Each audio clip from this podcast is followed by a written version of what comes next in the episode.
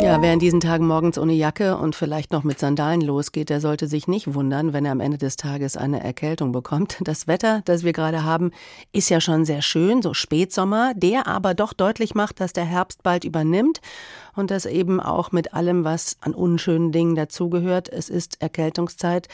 Die Grippeimpfung haben einige schon erledigt. Und ja, auch das gehört zur Wahrheit. Wir begeben uns wieder nach drin und das heißt eben auch, Corona meldet sich zurück. Denn auch wenn die Pandemie vorbei ist, das Virus ist nicht weg und es kann uns alle irgendwie erwischen. Markus Bayer ist Vorsitzender des Deutschen Hausärzteverbands und selbst Allgemeinmediziner in Bayern. Ich habe ihn gefragt, Sie haben eine Praxis in Erlangen. Nehmen Sie uns doch mal mit in Ihr Wartezimmer. Wie geht es da gerade zu? Ja, es wird wieder mehr an diversen Viren. Es sind sicher nicht nur Coronaviren, die unterwegs sind, aber auch die wieder verstärkt. Und ja, für die Witterung und die Jahreszeit ist es eine eher frühe Infektwelle. Mhm. Müssen, müssen Ihre Patientinnen und Patienten wieder mit Maske kommen oder, oder machen die das freiwillig? Also was wir weiterhin tun, ist, dass wir die Infektfälle auseinanderziehen. Das heißt, wir haben in der Mittagszeit eine Infektsprechstunde. Die Patienten Patientinnen kommen teilweise mit Maske, teilweise ohne. Wir versuchen, mhm. so eine gewisse zeitliche und räumliche Separation möglich zu machen oder eben auch telefonisch zu behandeln. Ja, ähm, wir stellen generell fest, natürlich Maske, Abstand und Vorsicht, das hat sich noch nicht wieder so verfestigt bei uns. Wir kommen ja gerade aus dem tollen Sommer. Ähm, hat die Infektwelle deswegen vielleicht dieses Jahr ein besonders leichtes Spiel?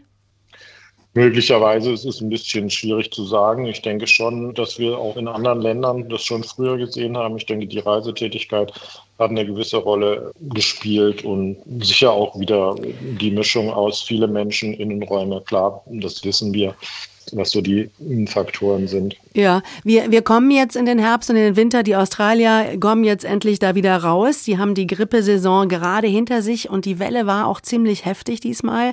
Vor allem bei Kindern und Jugendlichen, die hat es wohl ordentlich erwischt.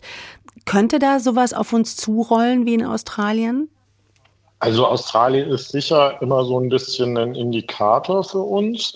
Meiner Kenntnis nach besonders viel H1N1 Influenza-Fälle, die erfahrungsgemäß öfters bei Jüngeren auftreten, weil, und das ist, denke ich, ein gutes Zeichen, normalerweise der Impfschutz da recht gut hilft. Also von daher schon mal unsere Empfehlung, sich Grippe impfen zu lassen, wer davon betroffen ist. Das wollte ich gerade nachfragen. Grippeimpfung oder auch den Corona-Booster, wer genau sollte sich die Piekse abholen? Ja, die Regeln sind ziemlich ähnlich und das ist auch gut so. Das macht es übersichtlich. Alle Menschen über 60 sollten sich sowohl die Influenza, also die Grippeschutzimpfung, als auch den Corona-Booster holen, wenn nicht in den letzten zwölf Monaten eine Corona-Erkrankung war. Aber als zweites dann noch wichtig Menschen mit Risikofaktoren, chronischen Erkrankungen, dann auch unter 60. Und das ist ziemlich identisch wie bei der Grippeschutzimpfung auch. Also zwei Impfungen, ein Schutz für den Winter, so könnte man das zusammenfassen. Mhm. Nochmal Australien, da hat sich eine gewisse Impfmüdigkeit breit gemacht, sagen da die Kolleginnen und Kollegen. Ähm, viele hatten auch einfach gar keine Lust mehr, sich, sich immunisieren zu lassen. Was, was spiegeln so Ihre Patientinnen und Patienten Ihnen? Haben die auch keine Lust oder, oder sagen die, ja, machen wir auf jeden Fall? Ich sage jetzt mal so, die Rückmeldungen jetzt, da möchte ich jetzt nicht nur von meiner Praxis ausgehen, weil wir schon immer unsere Patientinnen und Patienten angesprochen haben, auch Teile des Impfwesens digitalisiert haben. Das heißt, unsere Patientinnen und Patienten waren schon immer recht impfaffin auch, wie wir auch. Aber die Rückmeldung aus den Praxen deutschlandweit ist regional sehr unterschiedlich. Das sind schon auch gesellschaftliche Stimmungen, die sich da abbilden. Die darf auch jeder haben, seine persönliche Meinung. Aber die Infektion fragt halt nicht nach persönlichen Meinungen, mhm. sondern man ist entweder geschützt oder man ist es nicht. Jetzt sind Sie nicht nur Hausarzt, Sie, Sie sind auch Vorsitzender des Verbandes der deutschen Hausärztinnen und Hausärzte, also von allen. Und Ihr Verband, der warnt vor einem Versorgungsnotstand durch Überlastung von Arztpraxen in den nächsten Monaten. Ähm, wie sehen Sie, wie sehen Sie das? Wie ist das begründet? Ja, es ist einfach, es hat sich in den letzten Jahren nicht wirklich viel getan. Also wir warten weiterhin auf Einzeldosen.